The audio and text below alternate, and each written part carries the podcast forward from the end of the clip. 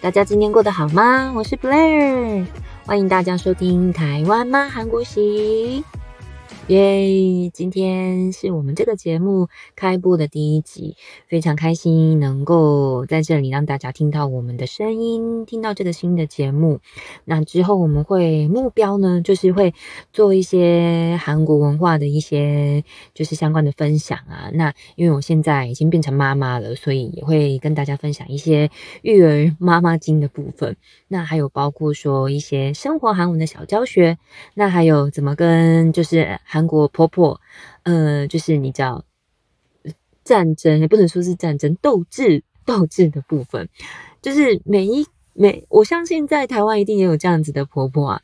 婆婆可能不是坏人，可是就是跟你的生活习惯不一样，所以你要怎么跟她斗智这个部分呢？也希望能够跟大家分享。那还有包括说，嗯，也会分享之前呢我在台湾职场工作的经验，包括说怎么样面试。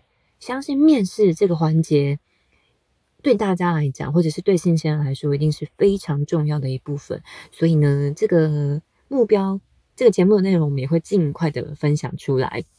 那今天第一集呢，就是想跟大家分享，怎么样过去二零二零年到今年二零二一年。嗯，就是新冠肺炎这个疫情已经满一年，满一年的状况之下，跟大家分享，就是过去一年我们怎么样在韩国大邱过这样子的一个生活。那通常呢，在结婚之前啊，忘了跟大家先自我介绍一下，在正式进入今天的主题之前，想先跟大家自我介绍一下。嗯嗯，就是看节目名称就可以知道，我目前是住在韩国。那我们就在大邱这个城市，大邱目前可以说是以前是韩国的第三大城市啊，但现在已经算是进入第四大城市。可是其实你知道，就是走在大邱的街上，你在，然后跟你住过就是首都台北。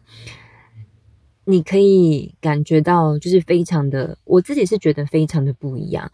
台北有很多展览啊，很多一些就是最及时的资讯，也有可能是因为它是就是台北是首都的关系，所以你会感受得到那个资讯上面一些资讯上面的不同。在大邱的话，你可能就没有那么多的展览，就算或者或者是说比较新鲜的讯息能够接受得到。那当然，我没有说不喜欢大邱，因为我自己的家乡也是在花莲，就是非常非常宁静。我非常喜欢花莲，推荐大家就是一定要去花莲玩，也一定要去花莲住在那边一阵子，你就可以感受到就是花莲美好的一部分。嗯，就这样，然后再过来就是呃，这样 我已经跟韩国人结婚了。那我们目前结婚已经将近快六年的时间。我们有一个十九个月的儿子，叫做巧克力。那我老公呢？嗯，老公，好，那之后我们就昵称他为杠。嗯，他名字里面有一个这样子的发音，所以，我们我们就昵称他为杠。OK。那我跟杠是在澳洲打工度假认识的。我们相遇的话是在一个非常非常非常非常非常。小的西澳的小镇，不知道大家有没有听过？有可能正在收听的你呢，也去过澳洲打工度假。那那个城市叫做 Port Hedland，Port Hedland，非常非常非常的偏僻，但是我很喜欢。如果有如果有去过的人，或者是有去旅游过，或是有待过的人，也希望你们能够分享分享你们的感觉给我。嗯。然后，呃，我们在一起大概将近两年多的时间，我忘记持续了多久远距离的远距离的恋情。那之后大概两年半，可能将近三年时间呢，我们就决定要结婚了。那结婚之后，一开始住在台湾，大概呃就是满两年的时间。我老呃杠呢，他在当时有学一些中文，但是后来就是不了了之。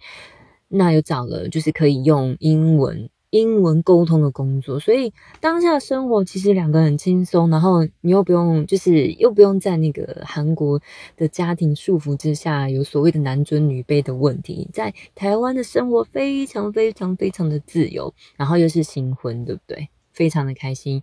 可是呢，好景不长，这时候因为家人的关系，因为韩国的家人的关系，我们就决定要搬回大邱。那搬回来之前，其实我跟妈妈呢，我跟我台湾的妈妈，就是有稍微的沟通了一下，在决定搬回来之前，大概前三个月还是四个月吧，就先跟她 小提了一下。那我妈在我交韩国男友之前，她就曾经跟我说：“哎，不用太认真呐，不用太认真。”多教教几个，多教教几个。我妈从以前到现在都会说多教教几个，多教教几个，这样多比较看看。但是她对韩国人就是没有什么好感，就觉得韩国人还是会就是打人呐、大男人之类的啊。那我必须要说，大男人是对的，没有错。尤其是我们在大邱这个区域，但杠呢还好，不过他骨子里还是有一点点，所以。如果你现在正在收听，然后你是有韩国男友的女孩，请跟我分享。就是的确，你可能在恋爱之前，你可能没有办法感受到，嗯，非常非常细节的部分。其实骨子里面，尤其是大邱中南部，尤其是大邱中部这个区域的男人，就是依照他们的。嗯，传统其实是非常大男人的。那老一辈的人，他是不说我爱你的，回到家就是吃饭了没，孩子怎么样，就是这样。老一辈的啦，但是但是就是年轻一辈的，当然有一些不同。好，这个往后这个之后再提。反正我妈就是说呢，我妈就是说你。如果要你结婚，当时我要结婚的时候说，如果你结婚的话，一定要住在台湾，不能搬到韩国去。那当时我们俩当然没什么意义，韩国家人也没什么意见，我们就直接婚礼一办完就直接回台湾了，然后在台湾又办了一次婚礼，所以一直一路以来都没有什么问题。但是因为要搬回大邱，的确是跟我妈沟通了，沟通了一大部分。那这是搬来之后，的确是有一些小问题跟生活上不适应。不过，这是我自己的选择，所以呢，这些经历的部分呢，之后我会慢慢分享给大家。那希望能够，就是 如果有相同经验的人，或者是说想要听听我分享开心或是不开心事情的人，对这些故事有兴趣，也希望你们之后能够多多的支持。那。嗯，对，我们就回到大邱了。那跟我老公跟杠就说好说，我们中秋节，呢中秋节是韩国的大节日，甚至比农农历年还要重要，所以我们就决定，呃，中秋节的时候留在韩国，那农历年的时候就必须要回台湾。那当然他可以不要回去，杠可以不要回去，但是但是我是一定要回家陪我妈妈。那去年的农历年，二零二零年，我大概一月一月初的时候，就跟台湾的朋友一起飞回台湾了。那非常开心，能够在台湾待一个月。我还记得在疫情爆发之前，大概是除夕当天还是除夕前一天，那回到故乡，因为每年过年都一定会回到花莲过年。我姐姐跟姐夫也都是花莲人。那，嗯。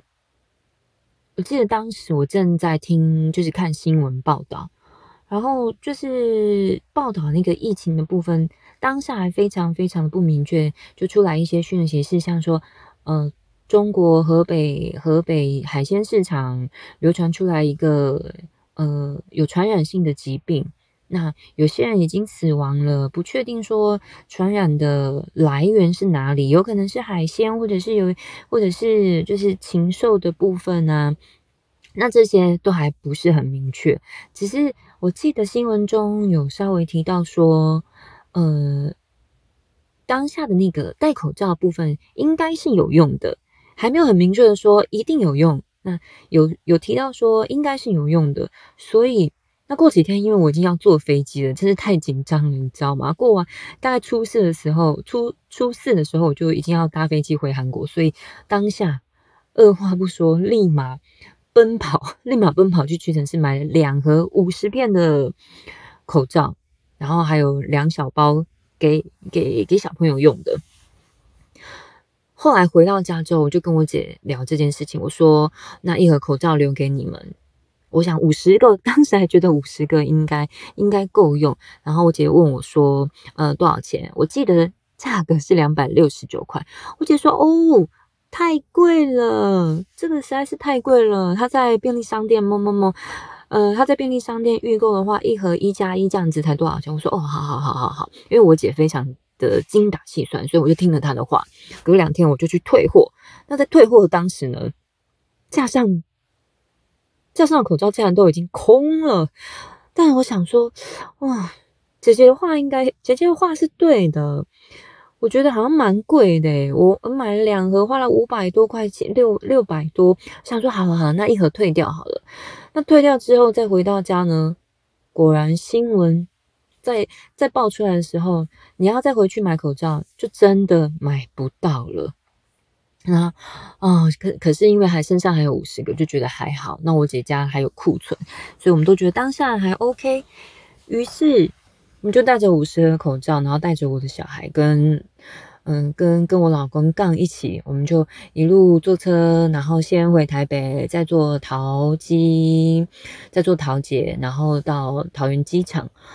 哇，一路上说真的，就是台湾人真的卫生的观念真的非常的正确，一路上所有的人都是戴着口罩的，那没有人不戴。如果我说你看到不戴的人，几乎都是外国人。嗯，当下你就可以感觉哇，其实我真的有点起鸡皮疙瘩，你就觉得嗯，大家都好有卫生防疫的观念哦。那有可能是因为我们经历过 SARS 的关系，所以我们才觉得说哇，口罩口罩一定要戴。但是呢，其实在我在韩国生活，然后你再回去看台台湾人的生活，你就可以知道，台湾人对口罩其实是戴口罩这件事情是非常习以为常、非常正确的一件事情。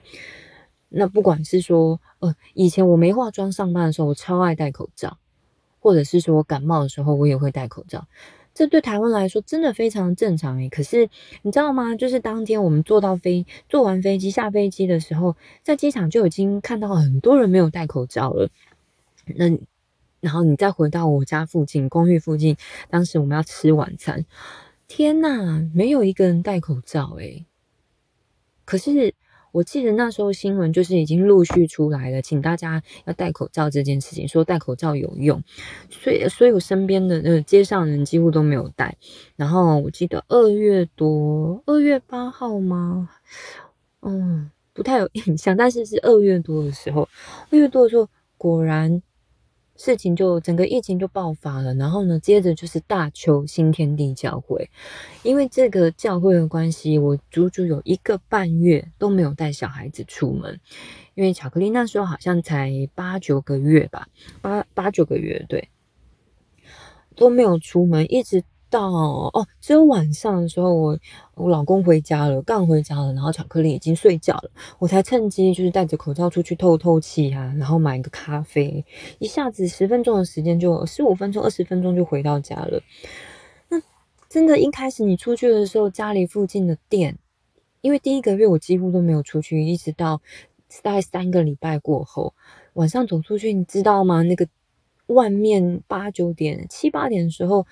街上已经非常非常的就是店的那个灯啊，都是关掉的。然后你再这样子绕一圈，想说买个菜，买个明天用的菜，你再绕一圈，天呐，超多店都关门了！哇，我当下真的冲击非常的大，你就可以感受到，就这样仅仅三三个礼拜到一个月时间，已经有很多店，街上的小店或者是。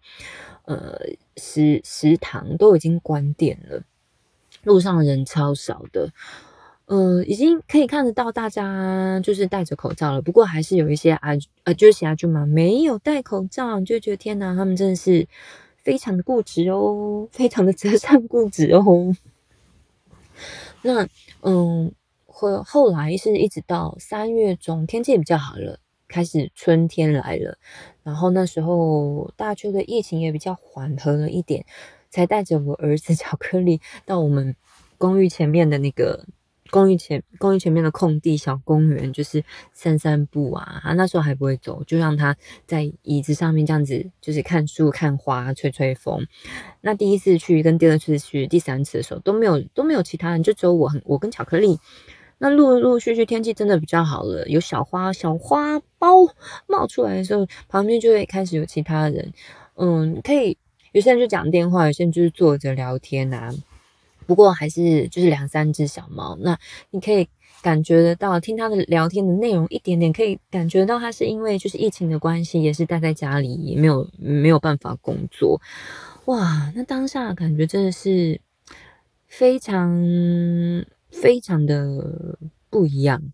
在大邱新天地爆发爆发当天还是前一天吧，就新闻出来的时候，我记得我还就是带着巧克力，那时候。呃，就是疫情严很严重之前，我还带着巧克力出门跟朋友见面，还是去哪里聊天、喝咖啡之类的。那在回家的路上，中间我经过那个超市，要进去，要进去买东西，然后哎，很奇怪，超级超妙的，超多人在在拿泡面，然后我看架上泡面。都是空的，这样都是空的，我心里还才还觉得很纳闷，想说怎么回事？怎么大家都在抢泡面？但是我也没想太多，然后我买了当天的菜之后，我就回家了。那回到家没多久，到了就是刚快要下班的时间，他突然打电话给我说：“呃，我等一下要买泡面回家，你有还需要买什么吗？”我说：“怎么了吗？你你可以买泡面。”他说：“他买一大箱回来，问我有没有需要别的东西。”我说：“没有。”我说：“怎么了？”他嗯，他。他就说，呃，疫情怎么样？怎么样？怎么样？怎么样？所以有可能政府会宣布说什么封城不封城？因为当时已经有其他的城市，呃，当时大陆已经有城市封城了，所以我们才他才会这样子想，那有可能会封城。想说怎么会这样啊？也太可怕了吧！难怪刚刚架上的泡面都是空的。那当天呢，他就带着就一大箱的泡面，还有罐头。嗯，还有一些干粮回到家。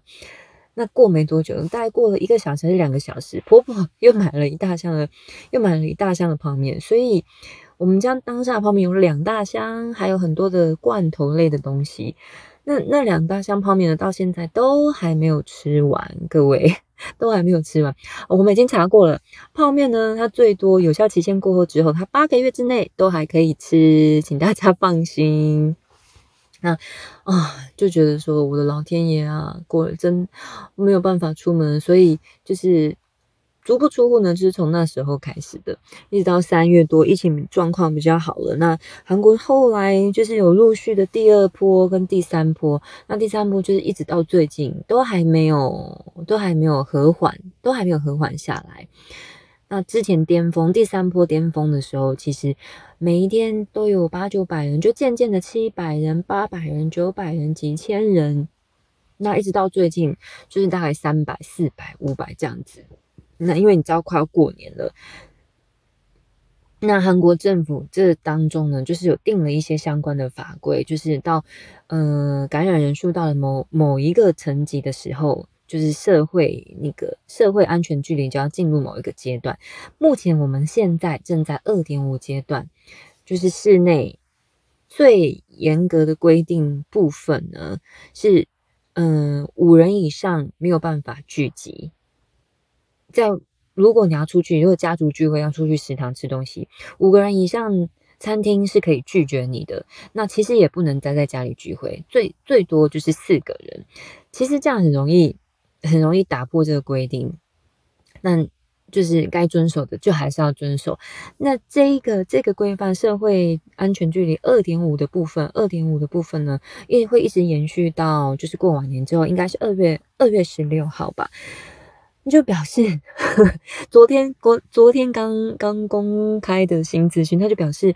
我们今年过年不用回去祭祀，我的老天爷呀，真是太幸福 美满了！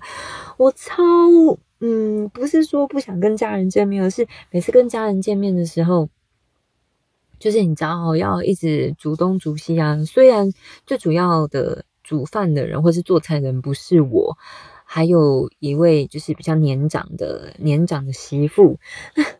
但是你就觉得压力很大，没有办法，没有办法好好的坐下来吃一顿饭，然后就是也要对家人，呵呵呵呵，就是要笑脸迎人的样子啊。虽然我是还蛮爱笑的，也蛮爱聊天的，只是当下我就没有办法享受那个享受那个心情啊。这次那个二点五、二点五、二点五社会安全距离的关系就救了我，还有那个五人以上禁止聚会的规范，哇！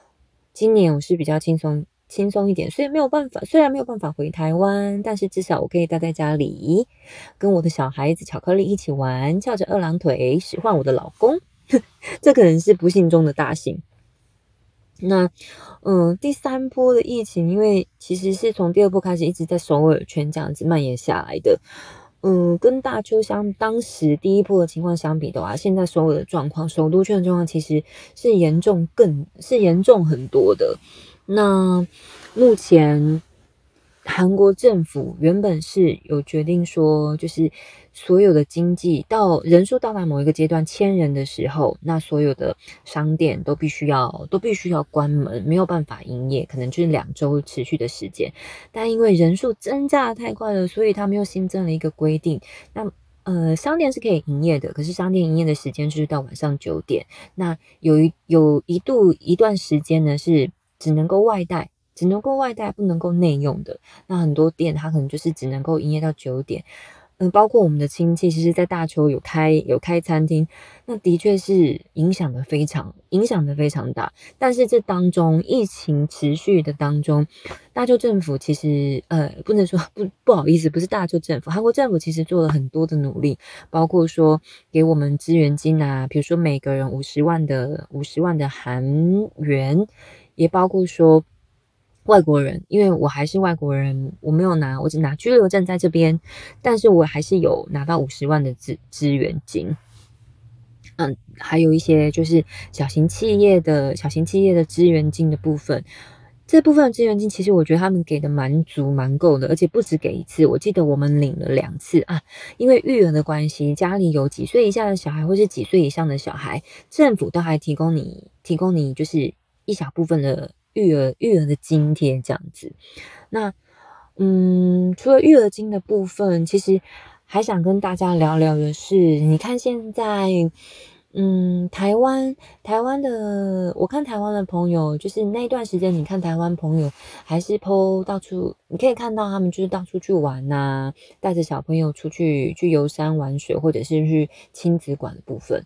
那其实有一段时间，在大洲或者是整个整个韩国，我们是没有办法做这件事情的，因为觉得好，真的好羡慕，我的天呐！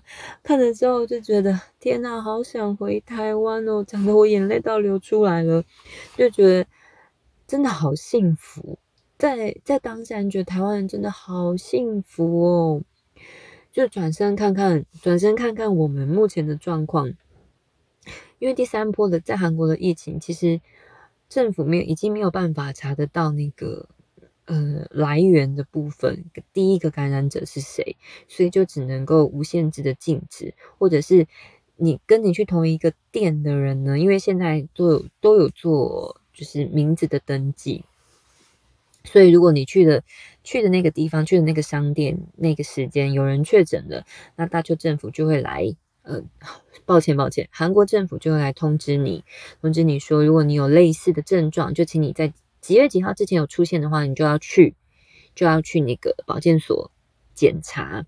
那其实这部分是很，我觉得是很令人惊悚的，因为你没有办法找得到来源的部分，所以你就没有办法抑制那个。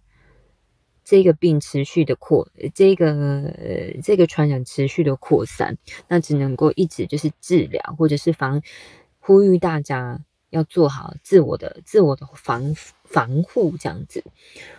哇！但是真的，你在看台湾确诊的人数，因为前几天台湾确诊的人数有陆陆续续出来了嘛。